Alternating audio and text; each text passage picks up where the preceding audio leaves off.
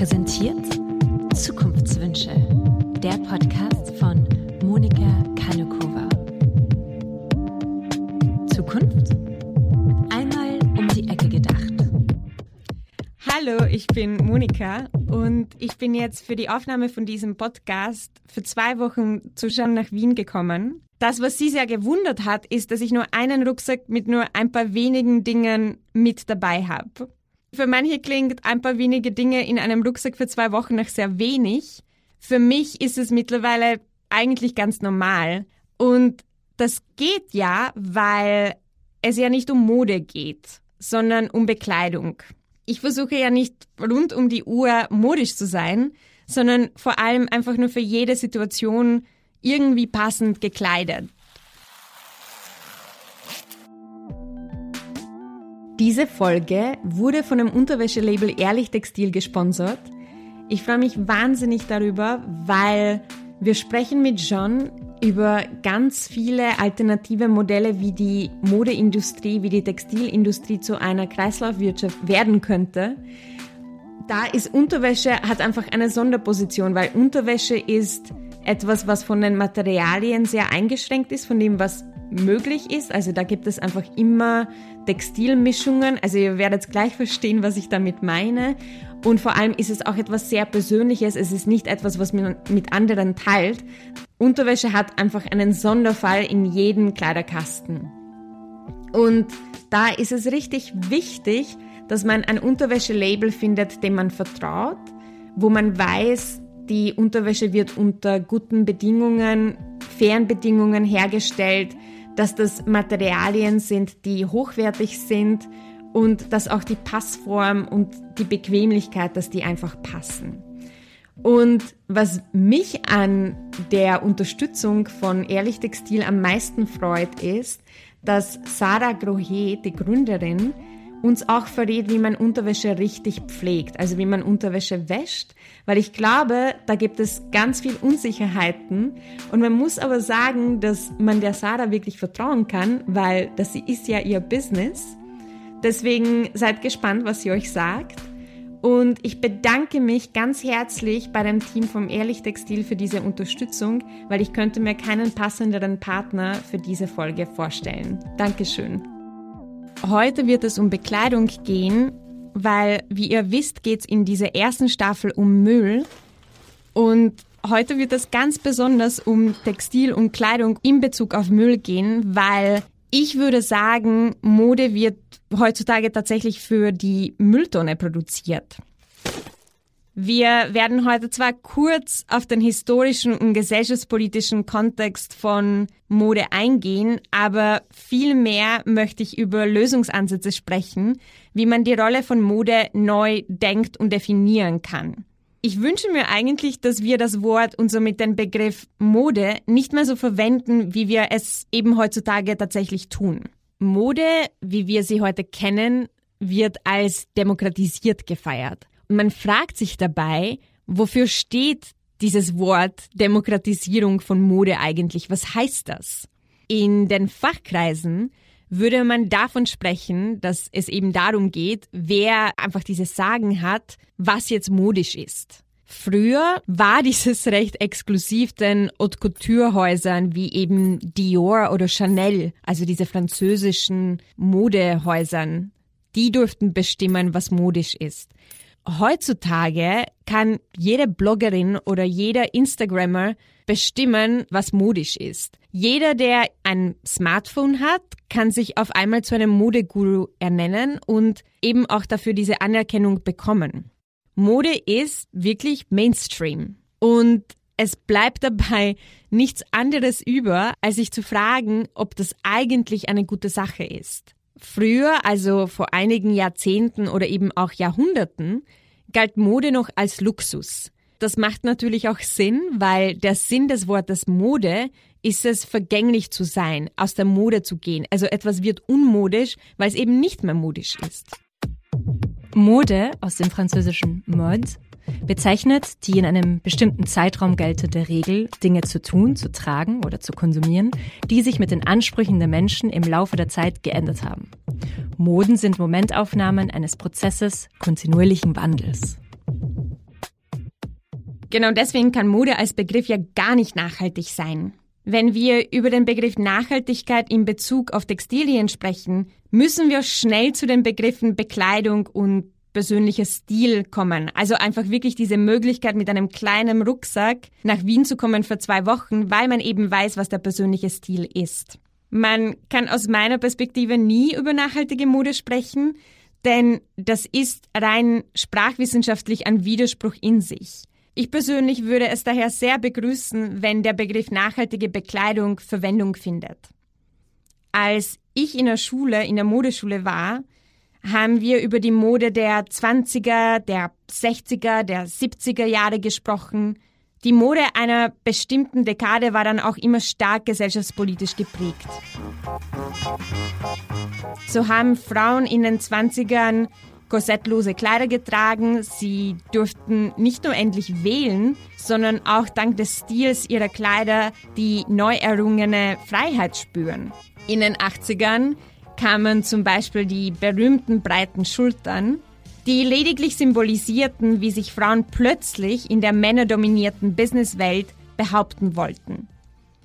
Mode war, wie sie es auch jetzt ist, ein Spiegel der Gesellschaft. Nur spiegelt Mode heutzutage unsere Wegwerfgesellschaft. In einem Jahr können die Glockenhosen der 70er genauso populär werden wie die Bleistiftröcke der 30er Jahre. Was sind dabei die Konsequenzen? Mit Hilfe von Lifestyle-Medien und wie wir schon wissen, die meisten davon richten sich vor allem an uns Frauen, ist es uns über Jahrzehnte beigebracht worden, dass wir durch den Kauf jeder einfachen Strickjacke, jeder Hose oder Handtasche am Modesystem teilhaben. Vereinfacht gesagt, die Trennung zwischen Bekleidung und Haute Couture ist verschwunden. Heutzutage unterliegt alles, was aus Stoff ist, alles aus Textil, automatisch diesem Modediktat. Somit unterliegt es auch natürlich diesem Kreislauf, der es durch die Farbe, durch die Stoffwahl oder durch den Schnitt zu einem Modeobjekt macht, das eben nicht nur modisch wird, sondern auch aus der Mode geht und gehen soll. Jedes Kleidungsstück wird früher oder später, meistens früher, obsolet. Das hat wirklich drastische Konsequenzen. Die Ellen MacArthur Foundation gab in ihrer Studie bekannt, dass jede Sekunde eine Lkw-Ladung Kleidung auf der Deponie landet. Seit Jahrzehnten wird Kleidung als etwas definiert, das unsere Individualität wiedergibt. Ein Stil, der leicht geändert werden kann und sollte. Und je nachdem, wie wir uns gerade fühlen, verändern wir diesen Stil. Man hat uns beigebracht, dass wir durch Shoppen dieses perfekte Idealbild unserer selbst kreieren können. Dass wir unsere Identität mit Hilfe verschiedener Outfits erschaffen können. Wer wir sind, wird dank und durch Mode definiert oder wir glauben, dass es das wird, weil eigentlich ist es natürlich etwas ganz anderes. Was mir auffällt, ist, dass es für uns normal geworden ist, T-Shirts und Hosen für weniger als 15 Euro zu kaufen. Durch diese Preise ist es für die meisten von uns auch erreichbar, das auch zu tun. Weshalb ich einen kurzen Ausschnitt aus dem Podcast Jeans Heldinnen abspielen wollte, in dem die österreichische Aktivistin Nuno Kalla erklärt, wie Konzerne und die Wirtschaft von Mode und der Modeindustrie funktioniert. Eine politische Wahl trifft man jedes einzelne Mal, wenn man einkaufen geht. Jedes einzelne Mal, wenn man etwas konsumiert sogar. Jedes Mal, wenn du deine Geldbörse in der Hand hast, ist es eine politische Entscheidung. Wem gebe ich mein Geld? Gebe ich mein Geld einem Unternehmen, das Bauern unterdrückt, das giftige Pestizide einsetzt, das Menschenrechtsverletzungen begeht, was auch immer? Oder schaue ich drauf, wo es herkommt? Also wenn man das jetzt anders ausdrückt, was Nuno eben gerade gesagt hat, ist, dass sich unsere Gesellschaft von einer Make-and-Mend-Kultur, also machen und reparieren, zu Shop Till You Drop gewandelt hat. Viele kaufen, bis sie umfallen. Und das sind auch diese Bilder, die man in den Einkaufsstraßen sieht und die man auch in den Filmen zu sehen bekommt. Ich hätte gern, Jean, dass du zu diesem Thema diesen einen Absatz aus dem Buch Eco Chic von Mathilda Lee vorliest. 1949 verdiente meine Mutter als Arbeiterin 1,50 Pfund pro Woche. Sie hatte bei einer lokalen Schneiderin ein Kontingent für verschiedene Kleidungsstücke, ein Kleid, einen Mantel und einen Anzug. Sie ging davon aus, dass sie alle acht bis zehn Jahre einen neuen Mantel kaufen wird. Sie rechnete damit, zwölf Pfund für einen Mantel auszugeben, was dem Achtfachen ihres wöchentlichen Einkommens entsprach. Ich selbst habe den Mantel noch in den 80er Jahren getragen. Zwölf Pfund mag vielleicht nicht wie viel Geld erscheinen, aber in der Situation meiner Mutter wäre es heutzutage das Äquivalent einer Angestellten an der Supermarktkasse, die 180 Pfund pro Woche verdient und 1440 Pfund für einen Mantel ausgibt. Was ich damit sagen will und warum mir auch dieser eine Absatz so viel bedeutet, ist, es ist noch gar nicht so lange her, dass Kleidung nicht zu Dumpingpreisen verkauft wurde. Damals war es auch im Interesse jeden Einzelnen, dass die eigene Kleidung möglichst gut und vor allem möglichst lange erhalten wird. Der Architekt Will McDonough stellte 2009 fest, dass im Schnitt nur ein Prozent dessen, was gekauft wurde, nach sechs Monaten noch immer verwendet wird. Was viele über mich nicht wissen, ist, dass ich eine Modeschule besucht habe und somit eine gelernte Schneidergesellin bin. Das Thema der Modepropaganda hat mich allerdings noch viel länger verfolgt und nicht nur bis zur Matura oder dem Abitur, wie man jetzt in Deutschland sagen würde. Ich habe mich auch für meine Bachelor- und sogar meine Masterarbeit mit der Modeindustrie beschäftigt. Einige Ideen und Konzepte, die ich in dieser Folge vorstellen möchte, sind also tatsächlich Hypothesen aus meiner Masterarbeit. Den Link dazu findet ihr in den Show Notes. Vielleicht will das jemand durchlesen und nicht nur hören. Für mich persönlich war der Preis von Mode nie ein Thema. Zumindest bis ich in den Werkstättenstunden in der Schule realisiert habe, dass es unrealistisch wäre, mit meinem erlernten Beruf mit diesen Dumpingpreisen der Mainstream-Modeindustrie konkurrieren zu können. Ich habe ja selbst gesehen, wie lange ich brauche, um einen einfachen Rock zu nähen. Wie könnte ich dann mit einem um 10 oder 20 Euro konkurrieren können? Vor allem, wenn man bedenkt, dass die Stoffe ja natürlich auch etwas kosten und nicht nur das Nähen.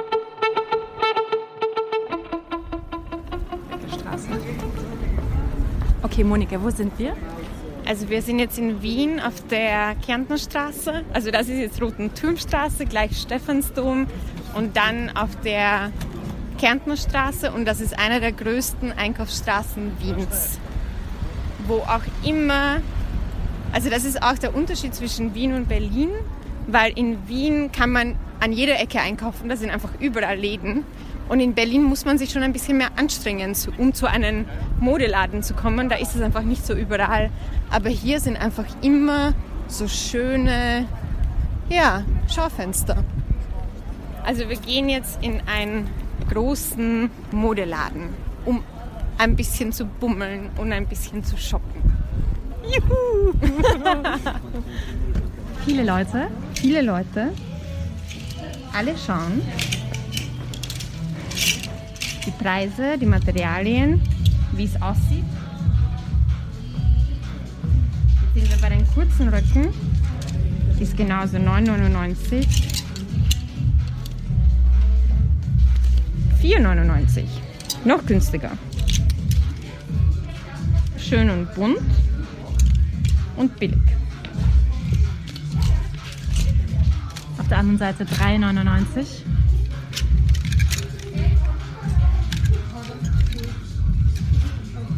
4,99 und 6,99.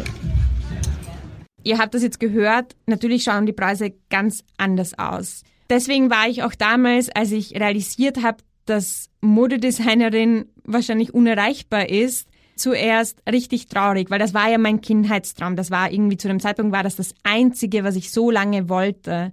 Später war ich dann verwirrt, weil mein Kindheitstraum auch nicht mehr wünschenwürdig schien. Ich wollte auch plötzlich nichts mehr mit Mode zu tun haben. Irgendwann habe ich realisiert, dass Lifestyle-Magazine ein sehr einseitiges Bild von Mode darstellen. Als Konsument oder Konsumentin von Mode weiß man zwar vielleicht noch den Namen des Designers, vielleicht kann man auch das Material benennen, aber die wenigsten von uns haben ein Verständnis davon, wie viel Aufwand es ist, ein Kleidungsstück zu produzieren. Es gibt kaum Berührungspunkte mit dem Produktionsteil des Modezyklus. Niemand wusste, dass ich manchmal wochenlang in der Werkstätte saß, um einen Mantel oder eine Jacke zu entwerfen, zuzuschneiden und irgendwann dann auch zu nähen. Und es ergab einfach keinen Sinn und niemand sprach darüber. Selbstverständlich konnte die Aufdeckung der Problematiken des Herstellungsprozesses nicht von den gleichen Medien kommen, die durch große Werbebudgets von einer positiven Mitarbeit mit den verschiedenen Modemarken finanziell abhängig waren und sind. Also wenn ein Modemagazin das Geld verdient durch Werbung für Modemarken, dann werden sie nicht zeitgleich sagen können, ja, aber mit der Fertigung stimmt etwas nicht. Also wir haben uns jetzt genügend mit den Problemen der Industrie auseinandergesetzt. Jetzt wäre es wirklich langsam an der Zeit, dass wir uns den Lösungen widmen. Aus meiner Perspektive wäre der erste Schritt, um das Nachhaltigkeitsproblem der Mode zu lösen, wirklich zwischen Funktionskleidung und modischer Kleidung zu unterscheiden. In meiner idealen Welt hätte dann jeder eine praktische Garderobe aus vielleicht so 40 Teilen, plus natürlich Socken und Unterwäsche. Und dann könnte jeder zusätzliche Modeartikel für eine begrenzte Zeit mieten. Solche Dienstleistungen gibt es sogar schon, also das ist jetzt nicht komplett weit hergeholt. In den USA hat's mit Rent the Runway gestartet und in einigen Städten in den Niederlanden ist es zum Beispiel sehr populär, gibt es so Clothing Libraries, also so Modebibliotheken, wo man sich seine, also wo man sich die Kleidung auswählen kann. Das gab's auch in Deutschland, das hat Kleiderei geheißen. Ich habe ja schon vorhin erwähnt, dass ich meine Masterarbeit dem Thema gewidmet habe. In meiner Masterarbeit habe ich das System, wie es funktionieren könnte, neu gedacht. Jetzt kommt wieder der Buchstabe, den ich nicht aussprechen kann, den jetzt die Jean einfach immer sagen wird, weil, ja, weil es geht um das System der 5R. Auf Englisch würde man dann wirklich sagen reduce, redistribute, reuse, repair and recycle. Reduziere, verteile, verwende Dinge wieder, repariere sie oder gebe sie bei einer Recyclingstation ab. Und so würde das circa funktionieren. Reduce steht als Prinzip für die Reduktion der eigenen Besitztümer und auch den Zufriedensein mit einer begrenzten Anzahl von Dingen. Das Konzept ist besser bekannt als Capsule Wardrobe. Das Wichtigste dabei ist, dass man seinen eigenen Signature Style, also seinen eigenen persönlichen Stil entwickelt, so dass dann alle Kleidungsstücke irgendwie miteinander kombinierbar sind. Ich denke, das Herausforderndste an dem Konzept der Capsule Wardrobe ist, dass man Selbstvertrauen haben muss, wenn es um den eigenen Stil geht. Und das ohne, dass man sich von den Möglichkeiten, die auf Social Media jede Sekunde präsentiert werden, so einfach verführen lässt. Das Prinzip des Redistribute umfasst, dass man die eigenen Kleidungsstücke in der eigenen Community weitergibt oder weiterverkauft. Ein perfektes Beispiel genau dafür, wie man damit umgeht, liefert Larissa Kravitz in ihrem Podcast Investorella. In dieser Folge, aus dem wir jetzt einen kurzen Ausschnitt genommen haben, geht es um Konsum, Macht und Botox. Lasst uns also kurz reinhören. Wenn man jetzt sagt, hey, ich hätte echt Lust auf neue Mode, aber ich möchte auch gleichzeitig sparen, um zu investieren. Das habe ich vor einigen Jahren mit Freundinnen alle paar Monate gemacht und es ist eine Kleidertauschparty. Stimmt. Kleidertauschpartys sind mega, mega lustig. Ich hatte dort immer so viel Spaß. Und wenn man eine Gruppe hat von 10, 15 Leuten, dann sind im Schnitt auch alle Größen repräsentiert, wo man sagt von 34 bis 48 man tauscht Kleider, man probiert die Sachen an, man probiert Outfits aus, man lacht, man sitzt da. Das, sind, das ist einfach lustig. Es wird Mode recycelt. Es kostet keinen Cent, außer vielleicht ein, zwei Flaschen Prosecco, die man mitbringt oder jede bringt von zu Hause irgendwas zum Essen oder zum Trinken mit. Das ist auch eine Möglichkeit, eigentlich quasi jedes Monat neue Klamotten zu haben, vielleicht neue Leute kennenzulernen. Es ist ökologisch und es ist quasi gratis.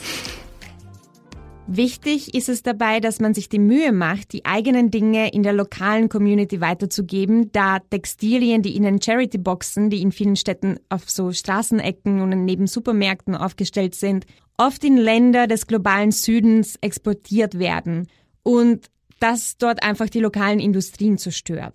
Meine Freundin Mara, die jahrelang in Nairobi lebte, also in Kenia, und vor Ort das alles miterlebt hat, hat mir diese WhatsApp-Nachricht hinterlassen und da könnt ihr auch anhören, wie es eigentlich mit solchen Kleidungsstücken in Afrika funktioniert.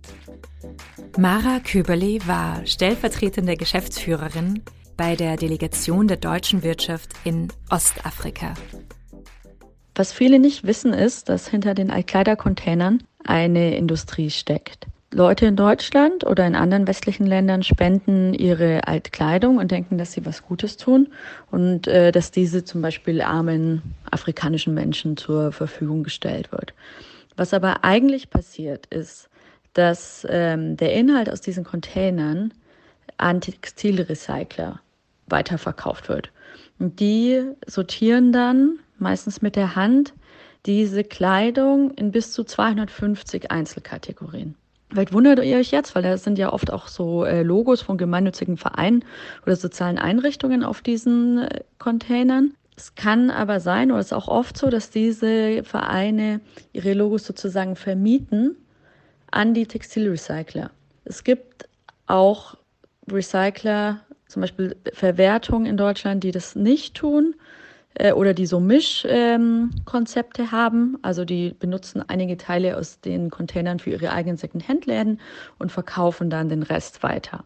Aber die meisten, vor allem die gewerblichen Sammler, die sammeln das kostenlos ein und dann wird es klar weiterverkauft. Wenn das dann in diese Kategorien sortiert ist, wird es in Ballen gepackt. Also zum Beispiel T-Shirts Kategorie A oder Schuhe Kategorie B und wird dann ins Ausland exportiert. Der Großteil geht ins Ausland. Dort, ich kann am Beispiel von Kenia äh, sprechen, dort äh, wird die Second-Hand-Kleidung Mitumba genannt, also Mitumba heißt Ballen. Und was man sich auch klar machen muss, ist, dass zum Beispiel in Kenia 80 Prozent der Leute ungefähr Second-Hand-Kleidung tragen. Als es angefangen hat, dass die Second-Hand-Kleidung nach äh, Kenia kam, hat es unter anderem dazu geführt, dass die, dass die Bekleidungsindustrie dort kaputt gegangen ist. Also eine relativ diversifizierte Industrie von Baumwolle, Anbau oder Stoffe herstellen zu Nähen, auch Design von Kleidung ist jetzt nicht mehr so da. Aber es wäre auch zu einfach zu sagen, dass die, die Secondhand-Kleidung nur schlecht ist, weil heute leben eben auch sehr viele Leute von dem Secondhand-Kleidungshandel. Da gibt es Leute, die importieren, die sortieren, die das auf den äh, Großmärkten verkaufen. Da werden auch Dinge gewaschen, die werden umgenäht, oft kleiner genäht. Und äh, dann wird es auch quer durch das Land geschickt, also von großen Märkten auf kleine Märkte. Also es ist mal wieder so, dass es ein sehr komplexes Problem ist. Und insgesamt kann man aber sagen, dass sich viele von den afrikanischen, auch von den ostafrikanischen Ländern versuchen, oder mehr und mehr versuchen, sich vor diesen Praktiken zu schützen, weil die Länder ihre eigene Wirtschaft schützen wollen, aber auch zu einer Diversifizierung der Wirtschaft wieder beitragen wollen. Was ganz spannend zu sehen war, ist, dass zum Beispiel die USA dem sehr schnell einen Riegel vorgeschoben haben. Also die wollten nicht, dass die Länder in Afrika den Import von Secondhand-Kleidung verbieten. Und in verschiedenen Ländern äh, gibt es jetzt so Mischformen, dass weniger Import oder dass es über mehrere Jahre so ein Face-out-Modell geben soll. Aber es ist auf jeden Fall ein Thema, das heiß diskutiert wird und wo es auch ähm, Demonstrationen von Leuten gibt gegen die Abschaffung, weil sie eben damit ihre Lebensgrundlage bestreiten. Das nächste R steht für Reuse, also Wiederverwendung. Und dieses Prinzip steht für die proaktive Verlängerung der Lebensdauer eines Kleidungsstücks. In der Mode würde man von Upcycling sprechen. Das heißt, dass einem bestehenden Produkt ein zusätzlicher Wert hinzugefügt wird. Das kann von einer leichten Veränderung, wie zum Beispiel dem Ersetzen von Knöpfen, bis natürlich zu komplettem Umschneiden alles bedeuten. Es kann entweder systematisch oder auch individuell sein. Also ein Beispiel, das es in Wien gab, das war das Wiener Label Milch von Claude Baumgartner. Bei Milch haben sie alte Herrenhosen zu Kleidern, zu richtig schönen systematischen Kleidern umgenäht. Für individuelle Umgestaltung, also für individuelles Upcycling, Da erinnere ich mich immer gern an das Londoner Label Junkie Styling. Das waren zwei Gründerinnen und das sind wirklich so Pioniere, die einfach die Industrie nach vorne bringen. Das waren zwei Gründerinnen, die starteten ein Projekt, das sie Wardrobe Surgery nannten. Dafür haben sie die Lieblingsstücke ihrer Kundinnen aufgewertet und ihnen somit ein zweites Leben geschenkt. Dieser Zugang revolutionierte auch die Rolle des Designers, wenn man das jetzt größer denkt, weil bei Junkie Styling waren die Modedesignerinnen keine Produzentinnen, sondern sie waren Serviceanbieterinnen, was auch in unserem Kontext ein deutlich nachhaltigerer Zugang zum Beruf des Modedesigners wäre.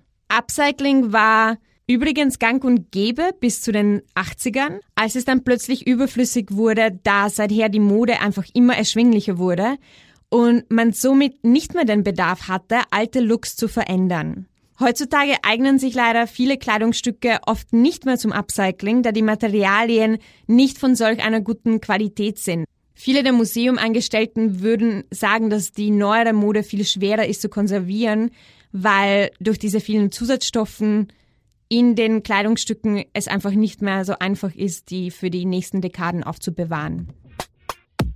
Bei Repair geht es um die Fähigkeit, kleine Fehler selbst auszubessern oder den Wert darin zu sehen, sie fachmännisch, fachfrauisch reparieren zu lassen. fachfrauisch. Ja, man kann auch fachfrauisch etwas reparieren lassen. Nur, wer kann jetzt eigentlich fachfrauisch so einen Reißverschluss auswechseln oder Knöpfe annähen? Also in manchen Ländern hat man solche Fächer noch in der Schule. Da lernt man so kleine Reparaturen, wie zum Beispiel Knöpfe ersetzen oder Reißverschlüsse zu verändern. Aber in den meisten westlichen Ländern wird dieses Wissen tatsächlich nicht mehr weitergegeben. Man muss auch sagen, und das haben wir jetzt schon vorhin gesagt, dass bei der heutigen Qualität der Textilien es oft auch nicht so wert ist, sie auch zu reparieren, weil es teilweise einfach günstiger ist, neue Dinge zu kaufen. Ja, das heißt, das ist auch eine Grundhaltung und eine Einstellung, ob das jemand reparieren lässt oder darauf verzichtet. Dazu muss noch gesagt werden, dass wenn man Textilien richtig pflegt, das heißt unter anderem durch schonendes Waschen oder Bügeln, halten auch die Fasern länger. Wir haben unsere Sponsorin Saha Grohe, Geschäftsführerin von Ehrlich Textil, gefragt, wie das Waschen bei Unterwäsche konkret aussieht.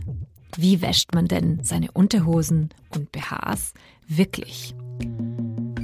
Waschen ist ein Thema, mit dem wir uns tatsächlich viel beschäftigen. Ähm, nicht nur wie heiß waschen, sondern auch mit welchem Waschmittel waschen, wie häufig waschen.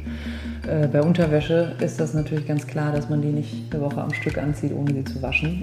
BHs, Oberteile müssen definitiv nicht nach jedem Tragen gewaschen werden, wenn man sie nicht voll geschwitzt hat. Das ist aber natürlich jedem individuell selbst überlassen, äh, wie man sich da auch einfach ähm, wohl drin fühlt. Was auf jeden Fall ganz wichtig ist und allgemeingültig, es muss heutzutage mit den Waschleistungen der Maschinen, mit den Leistungen der Waschmittel, die es heutzutage gibt, keine Unterwäsche mehr bei 95 oder 60 Grad gewaschen werden. Die werden genauso im Feinwaschprogramm bei 30 Grad hygienisch sauber. Äh, das ist was, was wir auch versuchen, unseren Kunden mitzugeben und Kundinnen. Ähm, es ist für die Umwelt besser, bei niedrigen Temperaturen zu waschen, äh, mit möglichst wenig Waschmittel zu waschen, mit gutem Waschmittel zu waschen. Und es ist natürlich für einen selber besser, für die Haut besser. Und es ist am Ende auch für die Artikel, für die Materialien selber besser, ähm, sie möglichst schonend zu waschen, denn äh, das feine Mikromodal, was wir benutzen oder auch Elastanfäden in den, in den BH-Trägern, äh, die die Elastizität ja auch brauchen, das alles geht natürlich wesentlich schneller kaputt, wenn man es bei, bei heißen Temperaturen wäscht. Und dafür sind die Teile nicht ausgelegt und sie brauchen es auch nicht. Das ist auf jeden Fall was, wo wir auch versuchen, ein bisschen mit Aufklärung und Erklärung ähm, mitzuwirken dass wir einfach alle möglichst lange Freude an den schönen Teilen haben und die Umwelt eben gleich mit. Das letzte R steht für Recycling, wobei es sich um das Schließen der Kreislaufwirtschaft handelt, in dem ein Produkt zu einem Produkt vom gleichen Wert recycelt wird. Oft können Textilien allerdings nur noch downcycled werden. Das heißt, man verwendet das Material zwar wieder, doch für einen Zweck, der einen geringeren Wert hat. Das heißt, aus Kleidung wird vielleicht die Füllung für ein Auto. Ja, also so Dämmmaterial. Um jetzt den Kreis dieser Folge zu schließen, möchte ich jetzt noch über meine Wünsche sprechen. Es sind nämlich Dinge, die ich gerne hätte, dass sie zur Normalität werden. Weil wenn man jetzt über Nachhaltigkeit denkt, dann geht es ja immer um das Wesentliche. Das heißt, das Erste, was ich mir wünsche, ist, dass Menschen nur noch das Nötigste besitzen. Und ich meine jetzt nicht, dass jemand nur noch zwei T-Shirts hat und sonst gar nichts, sondern ich wünsche mir, dass es keine überfüllten Kleiderschränke gibt, von welchen nur die wenigsten Dinge regelmäßig Verwendung finden. Ich wünsche mir, dass Kleidungsbibliotheken in jeder Nachbarschaft existieren. Ich wünsche mir, dass auch die Produktion von Mode komplett neu gedacht wird. Statt Näherinnen hoffe ich, dass sich endlich 3D-Druck etabliert. Damit könnten Designer ortsunabhängig ihre Designs kreieren und lokale Druckereien könnten Kleidungsstücke wieder produzieren. Das klingt ja vielleicht abwegig, doch solche Systeme gab es schon in der Vergangenheit. Was dabei überrascht ist, ist, dass es ja eigentlich auch gar nicht so lange her ist. Bis ungefähr 1980 haben Haute Couture Häuser Lizenzen für die von ihnen entworfenen Stücke an verschiedensten Boutiquen verkauft, die dann die erlaubte Anzahl der Kleidungsstücke vor Ort produziert und verkauft haben.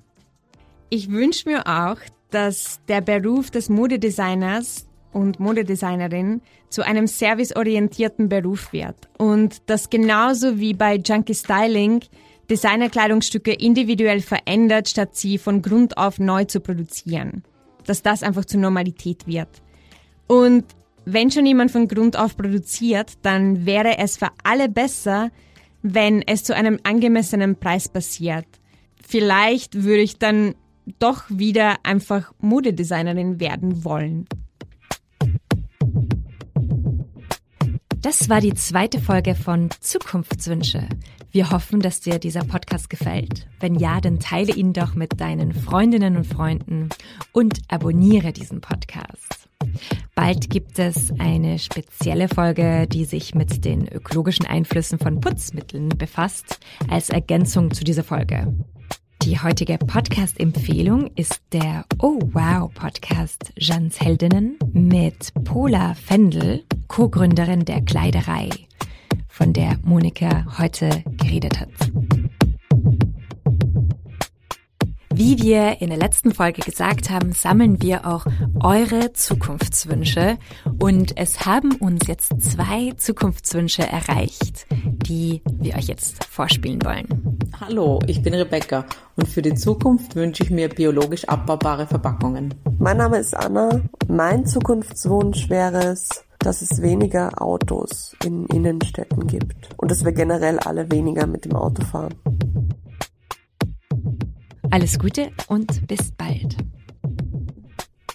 Danke fürs Zuhören, dabei bleiben.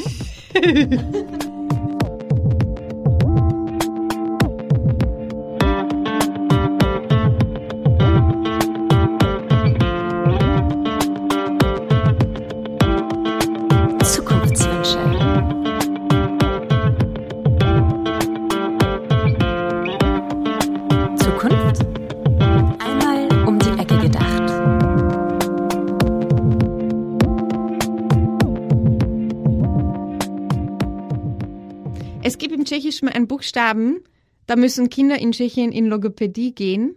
Und das ist nämlich, nämlich das Sch. Sch? Mhm. Du sagst Sch und ich sag Sch. Sch, sch, sch. Dieser Podcast wurde präsentiert von Oh, wow.